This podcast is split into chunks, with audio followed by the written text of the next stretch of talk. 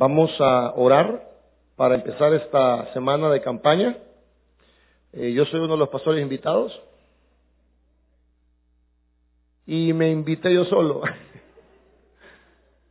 no, van a haber pastores invitados. Yo sé que usted quiere escuchar a otros pastores porque el cuerpo de Cristo somos muchos. Eh, va a venir el pastor Walter Sandoval, el pastor Wilfredo Reyes, en su momento va a predicar Omar también, y Misael. Queremos pasar una buena semana. Y qué mejor que buscando más de Dios. Yo espero con todo mi corazón que, aprendamos. ¿Verdad? Hay, cosas que uno cree que sabe, pero las sabe mal. Por ejemplo, el tema de la oración. Eh, nosotros creemos que sabemos orar, pero esta noche quiero hablarle de los principios de, sobre la oración basado en Mateo capítulo 6. Y nos vamos a centrar en un primer tema, y el primer tema son los errores a evitar en nuestras oraciones. Así que, ¿tienen Mateo 6? Bueno, vamos a orar entonces para luego leerlo juntos. Padre, te doy gracias esta noche porque nos permites un día más acercarnos, Señor, a tu casa y como tu iglesia, escudriñar tu palabra. Yo te ruego que esta semana sea una semana maravillosa, Señor, donde podamos aprender de ti, donde podamos aprender a darte el primer lugar, donde aprendamos, Señor, a amarte y de manera específica donde aprendamos a orar y que nuestra vida de oración sea correcta, Señor, sea intensa y sea efectiva. Pues Señor, yo creo que tú tienes muchas cosas para nosotros y que no las hemos disfrutado porque no hemos aprendido a hacer las cosas bien. Aquí estamos para que tú nos enseñes. En el nombre de Jesús, amén y amén. Podemos tomar asiento, hermanos. Eh, una de las maneras para hacer un sermón es que nosotros leamos el texto varias veces. Y la mayoría de predicadores, eh, que son buenos predicadores, leen el texto muchísimas veces y en diferentes versiones, y eso les da una mayor comprensión del pasaje. Y quiero decir, hermanos, que yo estuve haciendo lo mismo. Estuve leyendo varias veces el mismo texto porque parece ser que uno ya lo sabe, que ya lo conoce y, uno dice, bueno, sí, va a hablar del Padre Nuestro y, parece ser que todos lo sabemos. Y ese quizás es el primer error que cometemos. Creer que nosotros somos expertos. Y hermanos, una cosa, en, en los temas de Dios, todos los días aprendemos cosas nuevas. O sea, nadie puede decir yo soy un experto. Nadie puede decir eso. Nadie puede decir, bueno, yo no necesito este mensaje porque yo ya eso lo tengo eh, pan comido. Pues fíjense que no, a veces hay cosas que no notamos y estaba eh, viendo ese texto y lo empecé a leer eh, buscando algunos principios que nos puedan servir para ah, evitar algunos errores al momento de orar y me di cuenta que, que este, este pasaje, antes de hablar de la oración, nos habla de los errores que podemos cometer al orar. Es decir, antes que Jesús enseñara eh, cómo orar correctamente. Antes de decirlo, bueno, usted tiene que orar así, así y así. Antes de decir eso, el Señor habló de cuáles son los errores que tenemos que evitar al momento de orar. Así que por esa razón yo voy a empezar hablando en este primer mensaje errores a evitar en nuestras oraciones. Y nos vamos a dar cuenta que hay básicamente tres errores que cometemos al orar. El primer error que vamos a darnos cuenta esta noche es la hipocresía. Amén. Escuche, una de las cosas que vamos a aprender esta noche es que un error que cometemos al momento de orar es que tomamos un personaje, nos metemos en un papel y dejamos de ser nosotros mismos. Porque hemos visto a alguien orar de una manera, pero esa persona es él y usted no puede ser igual que él. Cuando usted quiere orar como otra gente ora, entonces usted, eh, en vez de ser usted, usted se mete en un personaje. Y yo creo que a mí me ha pasado que cuando estamos orando, hermanos, a veces nos metemos en un personaje y dejamos de ser nosotros mismos. Vamos a darnos cuenta hoy que uno de los errores es que cuando estamos orando nos volvemos hipócritas. Y no se sienta mal por esa palabra, yo se la voy a explicar con mucho detalle para que usted no sienta que le estoy tirando o que, o que estoy hablando de usted. Lo segundo que eh, vamos a tener que evitar si queremos orar bien es evitar las vanas repeticiones. Nos vamos a dar cuenta esta noche que no hay nada de malo con repetir las cosas, no hay nada de malo. Porque Jesús va a enseñarnos que el problema no son las repeticiones, el problema son las vanas repeticiones. Es decir, aquellas cosas que solo decimos por rellenar el tiempo. O sea, que decimos y las decimos y las decimos, pero no tienen sentido. Yo no sé si a alguno de ustedes le ha tocado en la vida enfrentarse a una persona que tiene una charla un poco rara porque pregunta lo mismo a cada rato y, parece ser que la plática no tiene sentido. Yo les he contado de un amigo que tengo que me decía, ¿y cómo está? Ah, bien, que no qué. Ah, qué bueno. Y hablaba un poquito, después decía, pues sí, pero ¿cómo estás? Y decía, qué raro. Entonces yo le empecé a decir, bueno, como te acabo de decir, fíjate que... Y al rato me decía, pero ¿cómo estás? Entonces yo empecé a ver ese defecto en él. Y empecé a descubrir que por alguna razón, quizás por nerviosismo, quizás por mala costumbre, quizás porque a veces uno no tiene nada que hablar, y a veces cuando uno no tiene nada que hablar, a veces es mejor quedarse callado, hermanos. Se que uno quiere sacar plática a veces y por sacar plática uno la riega. Yo una vez estaba, bueno, conocimos a una pareja de hermanos y eh, yo creo que el muchacho quería andar con mi hermana. Creo que por ahí estaba la cosa. Entonces, a mí me gustaba también la, la hermana del muchacho. Así que tomé un cuento de hermano, vean. Mi hermana y yo, y el muchacho y su hermana.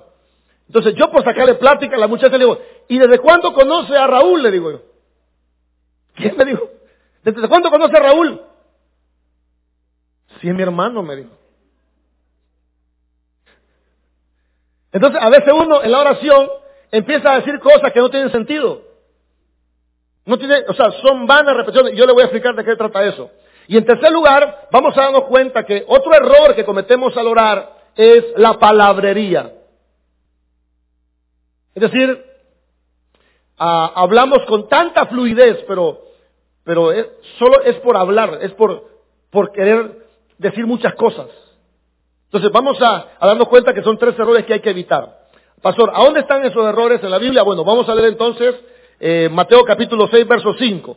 ¿Están ahí?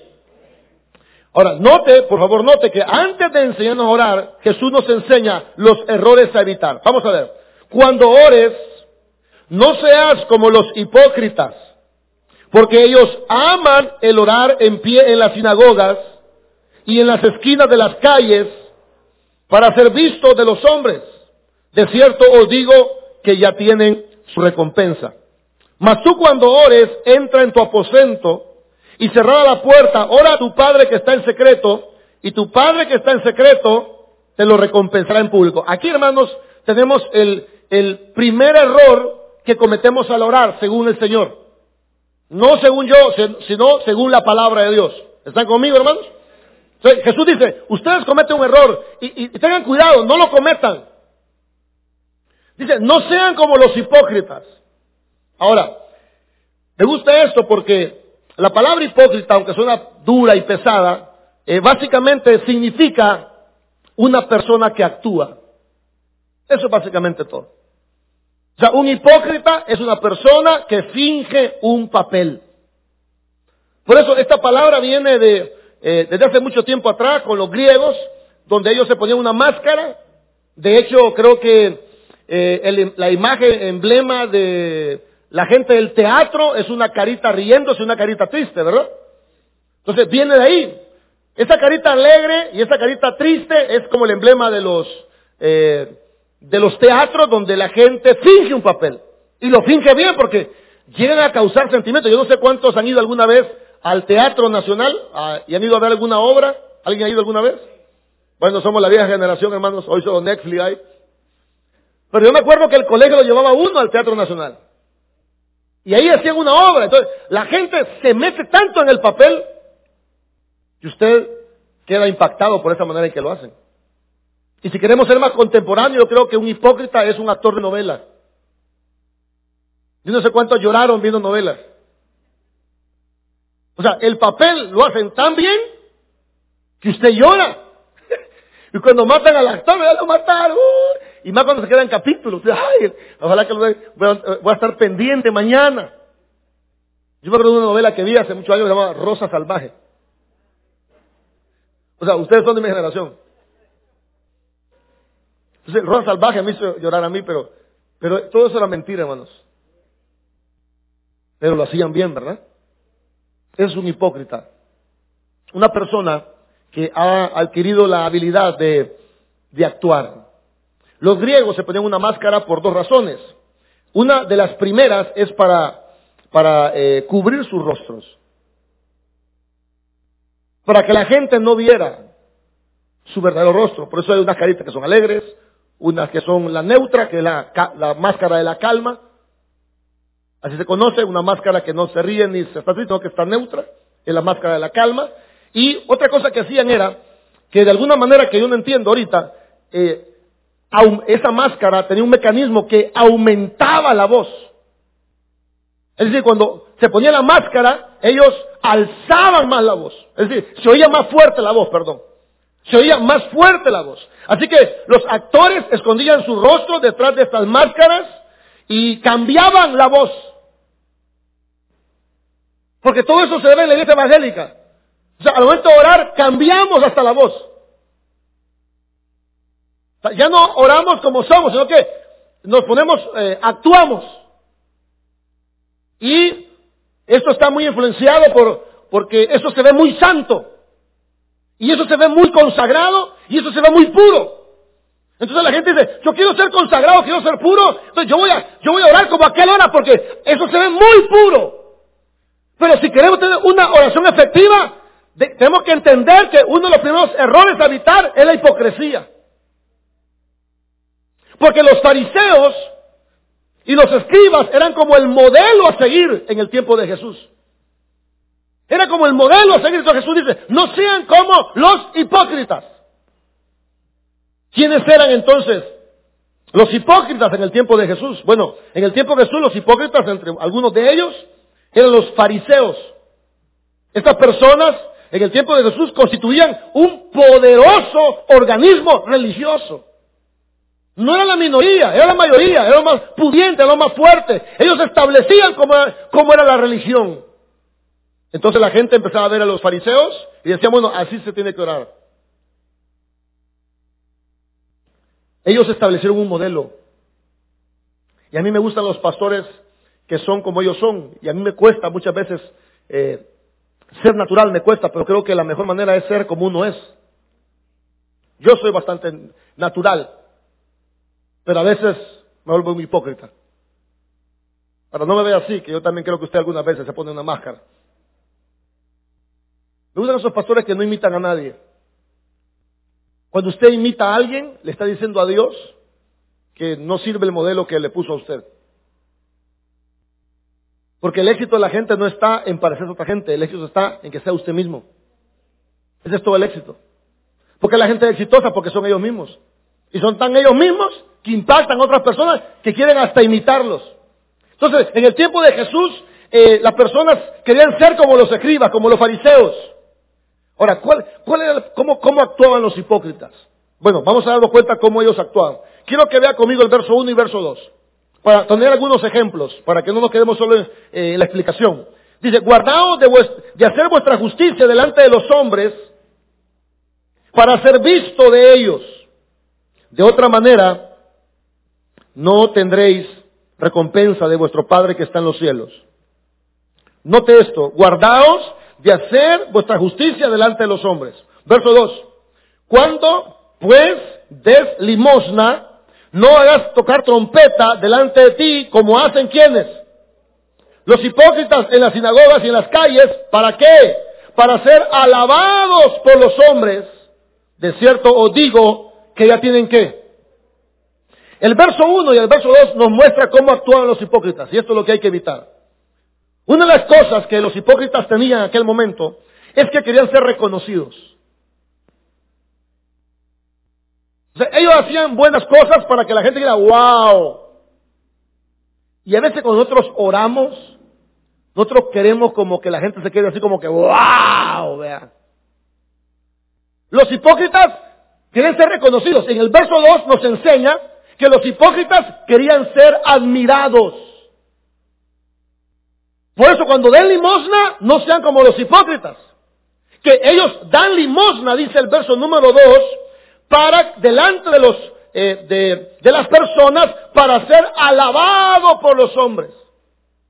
Entonces, un hipócrita es aquel que busca ser reconocido por su oración en el tema que estoy tratando. O un hipócrita es aquel que busca ser admirado por la gente. Sí, otra cosa, evite ese error. No busque que lo reconozcan y tampoco busque que lo admiren. Si usted cuando ora está buscando ser admirado por su oración o ser reconocido por su oración, que la gente diga, wow, ese hermano sí que ora bien. Entonces ya cometió un error. Porque la única recompensa que va a tener es esa, que la gente lo admire. Pero si usted lo hace con sinceridad, va a tener la recompensa de parte de Dios. El Señor digo, no sean como los hipócritas, porque esta gente busca ser admirada, busca ser reconocida. Por eso vemos ahora en el verso número 5, donde sigue describiendo cómo son, cómo actúan los hipócritas. Cuando ores, no seas como los hipócritas. ¿Por qué? Porque ellos aman el orar en pie en las sinagogas y en las esquinas de las calles para ser vistos de los hombres. De cierto os digo que atienden su recompensa. Ahora, ¿qué vemos en el verso 5? ¿Está malo orar de pie? ¿Es malo orar en la iglesia?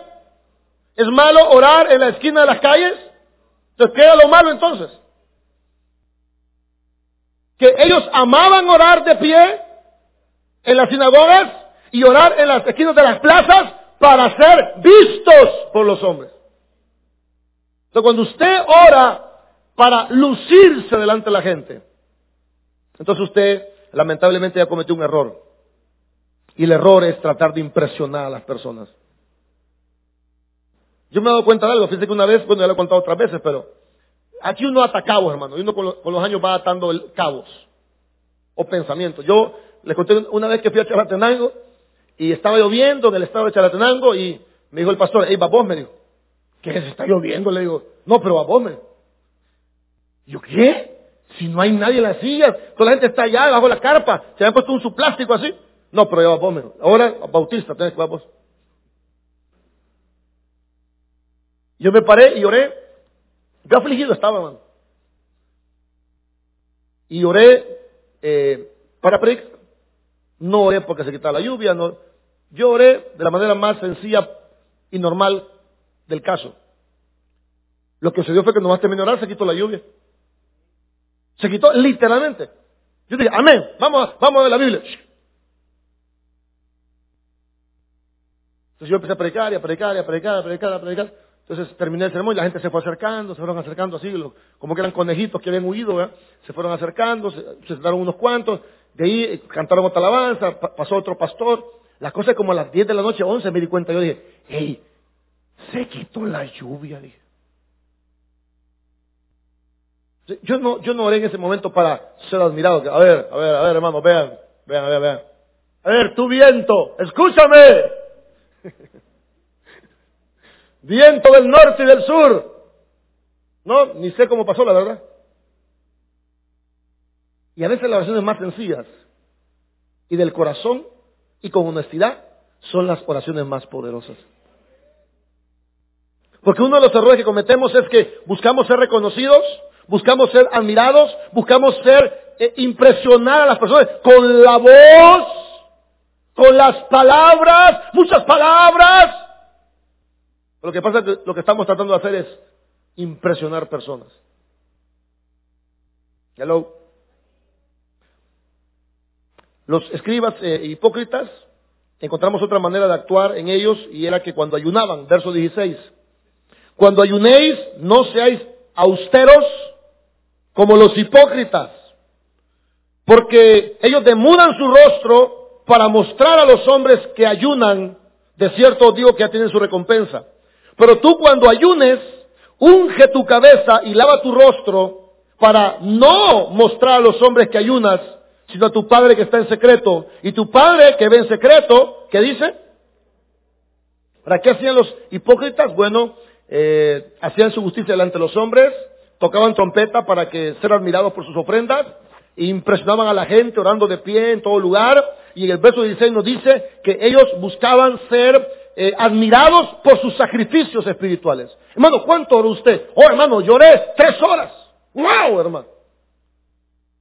Y a veces decimos, bueno, eh, la última vez que estuve orando fue como a las eh, dos de la mañana y fue muy lindo, la verdad. Terminé a las cinco y fue muy glorioso. O sea, nadie le está preguntando que hicieron eso. O sea, nadie le está preguntando, pero usted quiere que la gente sepa.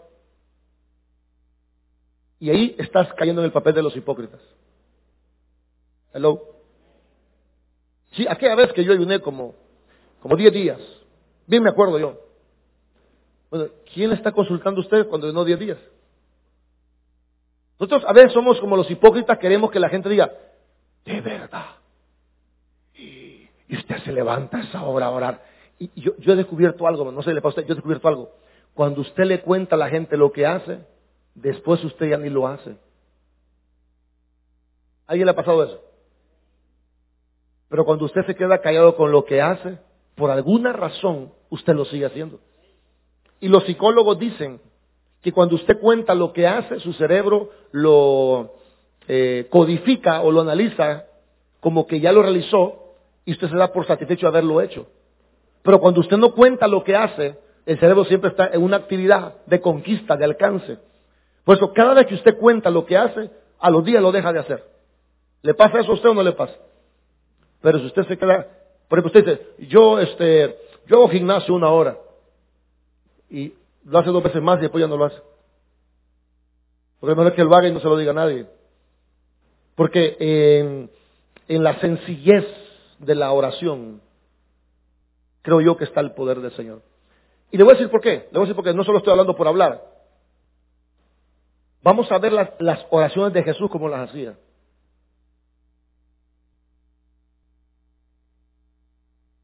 Vamos a ver cómo oraba Jesús. Vamos a ver cómo oraba Elías. Y se va a dar cuenta que muchos de nosotros estamos en un sistema religioso. Hello. ¿Qué opinaba Jesús de los fariseos? Bueno, opinaba que eran unos hipócritas. Segundo, Jesús opinaba que esa conducta no debía ser imitada por sus discípulos. Jesús, eh, claramente, hermanos, el verso 5 dice, cuando ores, no seas como los hipócritas. ¿Puede leer el verso 5? Cuando ores, ¿qué dice? No. ¿qué, es ese no? Es una prohibición, ¿verdad? O sea, la opinión de Jesús acerca de los eh, hipócritas era, no seas así.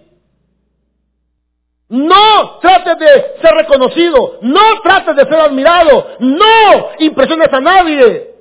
Que no sepan, cuando tú ayunas, que no sepan Lava tu cara. Úngete con perfume, de tal manera que solo tu Padre sepa, y tu Padre que sabe en secreto es el que te va a recompensar en público. Eso dice el Señor. Amén. Ahí hay un no. Y la opinión de Jesús es, no seas así. No lo hagas. No seas como ellos. No busques ser admirado. No busques ser reconocido. No busques impresionar a nadie. No seáis como los hipócritas. Al contrario, tenemos que cuidar el corazón de esa actitud. El verso número uno de este capítulo nos enseña eso. ¿Cómo empieza el verso uno del capítulo 6? ¿Cómo empieza? Guardaos de qué? ¿Qué tenemos que hacer nosotros para eh, no cometer ese error de la hipocresía, ¿qué tenemos que hacer? ¿De acuerdo? Guardarse. ¿Qué significa eso? A ver, ¿qué significa guardarse? ¿Cómo? Apartarse, abstenerse. Yo voy a dar mi opinión. Eh, evitar. O sea, guárdense, no sean así. Pastor, pero yo que una iglesia oran así, que gritan y hacen esto y lo otro, y otro que hace esto y lo otro, pero si son ellos y lo hacen con sinceridad, está bien. Pero usted tiene que cuidar su corazón de no querer imitar a nadie en la forma de orar. Cuídense de eso. Eh, ¿Por qué pasó? Bueno, porque eh, si tú oras queriendo ser admirado y, queriendo ser reconocido y queriendo sorprender a la gente, ¿sabe qué dice Dios? Entonces ya tienes tu recompensa. ¿Cuál es la recompensa de los hipócritas? Que la gente los admire. Esa es toda la recompensa. Jesús dijo, de cierto os digo que ya tienen el qué? Su recompensa. ¿Cuál era la recompensa de los hipócritas? ¿Cuál era? Que la gente diga, wow, va, ahí está tu recompensa. Que la gente diga, qué bonito ahora, ahí está tu recompensa. Pero si tú lo haces con sinceridad y lo haces con honestidad y lo haces de corazón, entonces tendrás la recompensa de tu Padre que mira tu intención de tu corazón. Primer error a evitar entonces, ¿cuál sería? Oh, hermanos, lo voy a ponchar en este examen. No, primer error a evitar, la hipocresía, ¿ok? ¿A dónde está eso? En el verso 5, no seáis como los hipócritas. ¿De acuerdo? Ok. Vamos entonces al segundo error que tenemos que evitar. Verso número 7. Orando, no uséis vanas repeticiones como los gentiles, que piensan que por su palabrería, ¿qué dice? Serán oídos. No, otra vez, el verso 8, no os hagáis pues semejantes a ellos, porque vuestro Padre sabe de qué cosa tenéis necesidad antes que vosotros la pidáis. Ok, aquí hay otro error evitar. Serían las vanas repeticiones. Orando, no uséis el qué? Ok. Palabrería es la tercera. Pero estamos en las vanas repeticiones. ¿Cuál sería el segundo error a evitar cuando oramos? Van a o vamos a aclarar qué es eso. ¿Les parece? Bueno, voy a empezar primero diciendo lo que no significa, para luego decirle lo que significa las vanas repeticiones. Ahora, ¿qué es lo que no significa eso? Bueno, el texto no está diciendo que no debemos de orar mucho. No está diciendo eso. No está diciendo que no podemos usar una palabra repetida veces. No está diciendo eso. ¿Por qué, ¿Por qué está tan seguro, pastor, que no está diciendo eso? Bueno, tenemos tres ejemplos. Primer ejemplo, Jesús en el Hexemaní. Se fue a orar y dijo, Padre, si es posible que pase de mí esta copa, pero que no sea como yo digo, sino como tú dices. ¿Se acuerda de eso? Ok, vuelve y dice, hey muchachos, ustedes no pueden orar y velar una hora. Se fue a orar, dice la Biblia, diciendo las mismas palabras. Vuelve la segunda vez y los haya manos a pierna suelta. Y ya no vuelve a decir nada. Entonces se va y dice la Biblia en el Evangelio de Mateo 26, 44 dice, dejándolo se fue de nuevo y oró por tercera vez diciendo las mismas palabras. Una vana repetición no es decir las mismas palabras. Primer razón. Primer argumento. Segundo argumento. Pablo, el apóstol Pablo. Digo, yo le he rogado al Señor, ¿cuántas veces? Tres veces que me quite esto de mí. Y me ha dicho, bástate mi gracia, porque mi poder se perfecciona en mi debilidad, en tu debilidad. ¿Cuántas veces ha hablado Pablo? O sea, Pablo repitió tres veces la oración por decir algo, aunque algunos creen que el número tres es totalidad y, que Pablo oró muchas veces, pero me quedo con tres. O sea, vana repeticiones no es repetir lo mismo siempre, eso no es una vana repetición. Jesús oró tres veces lo mismo, Pablo oró tres veces lo mismo, y el libro de los Hechos nos enseña que Pedro estuvo preso. Yo no sé cuántos han leído eso, que Pedro estuvo preso. Entonces, la Biblia dice que la iglesia oraba sin cesar por Pedro. ¿Cómo se imagina usted que era la petición de la iglesia? Señor, te pedimos que Pedro sea libertado. ¿Sí o no? Pero la Biblia dice que oraron mucho por eso. ¿Y qué significa eso? Bueno, que ellos decían, Señor, por favor, te pedimos que, que Pedro sea liberado, Señor. Padre, te suplicamos que él salga de esa cárcel. Te ruego, te rogamos todos esta noche, esta madrugada, no sé si oraban de madrugada, Pero la Biblia dice, así que Pedro estaba custodiado en la cárcel. Esto dice Hechos 12.5.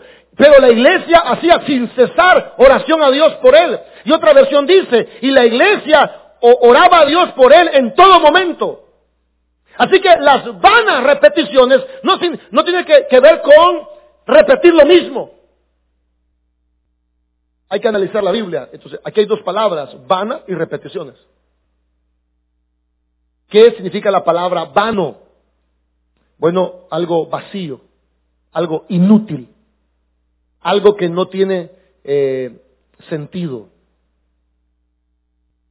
Y la palabra repetición aquí es charlar tediosamente.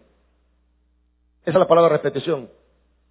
Es charlar tediosamente. ¿Se ha fijado que hay conversaciones largas, pero que usted dice, no tiene sentido eso. Siempre que usted a veces habla con un amigo y la, conversación es bonita porque hay sinceridad y transparencia y se comenta cosas. Bueno, hay, reuniones de amigos uno termina llorando con el amigo. De tanta sinceridad que hay. Pero hay otras charlas que lo que hicimos fue perder nuestro tiempo. Aunque duren una hora. Porque son vanas charlas. La palabra repetición es charlatán charlatanería. Hay gente que es charlatana y habla y habla y habla y habla, pero ese es un gran wiri wiri. La gente que está, los que nos escuchan en otros países va a decir, a ver, el pastor habla en lengua, para decir. o sea, es un gran wiri wiri que, pero no tiene sentido la plática. Es decir, hay personas que cuando oran están diciendo cosas sin sentido. ¿Nos, pasa a veces eso? Ya que nos pasa a veces que estamos viendo cosas que, o sea, estamos hablando, ¿cierto?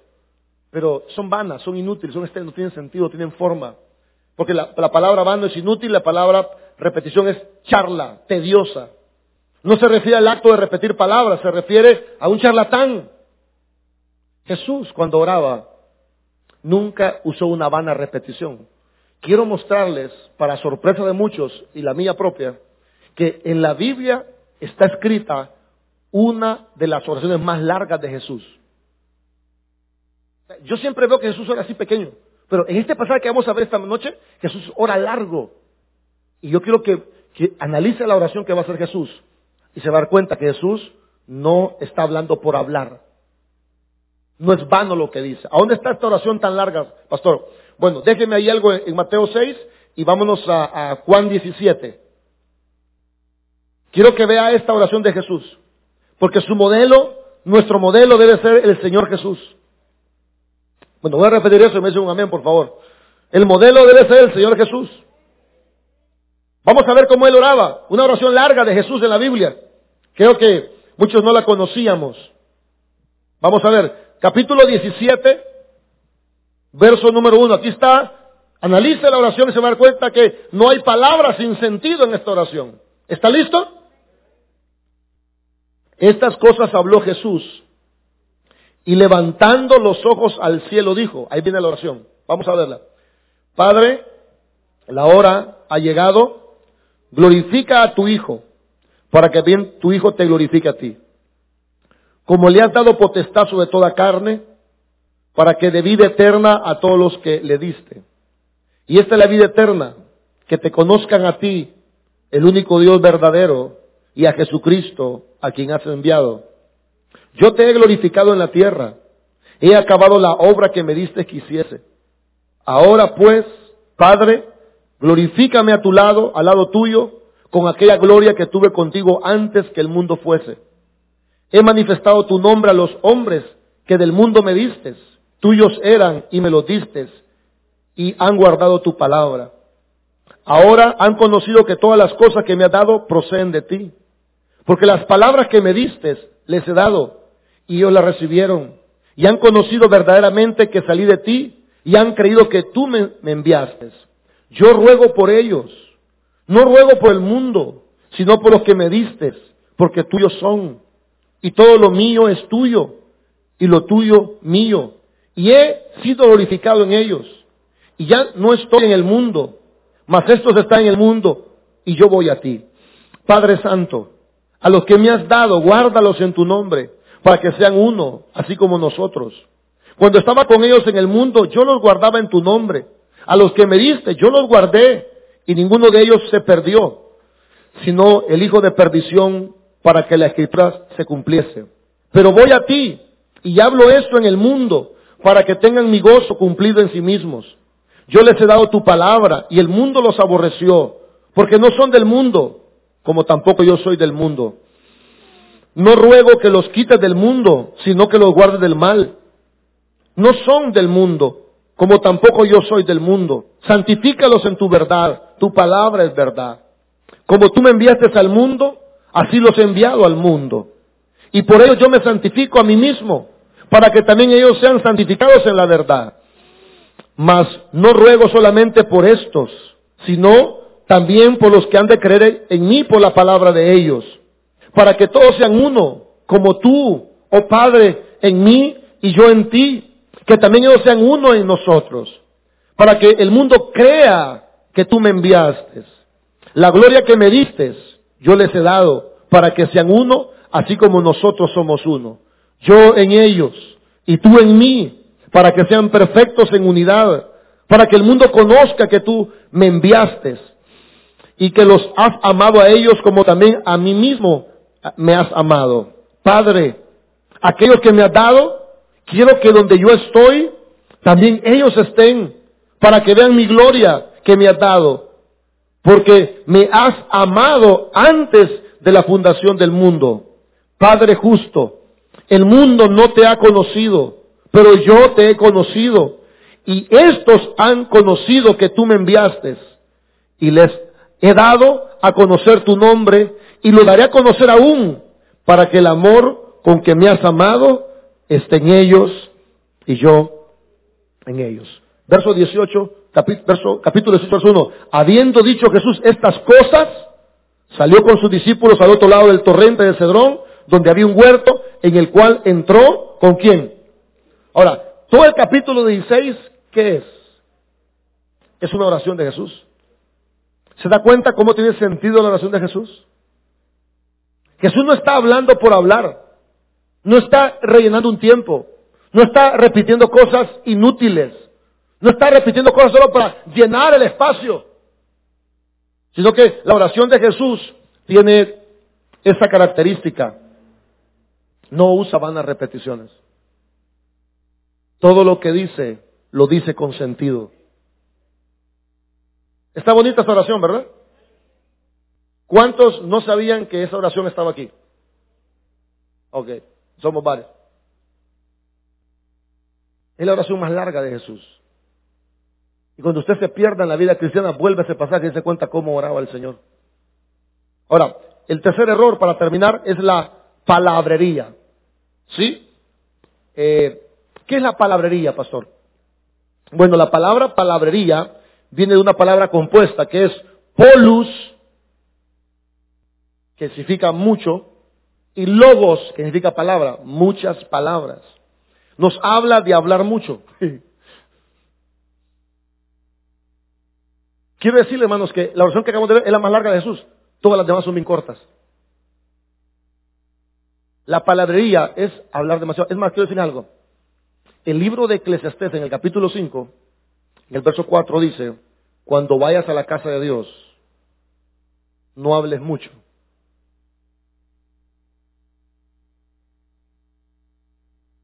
O sea, una oración tiene que evitar la palabrería. ¿Qué es palabrería, pastor? Es hablar demasiado.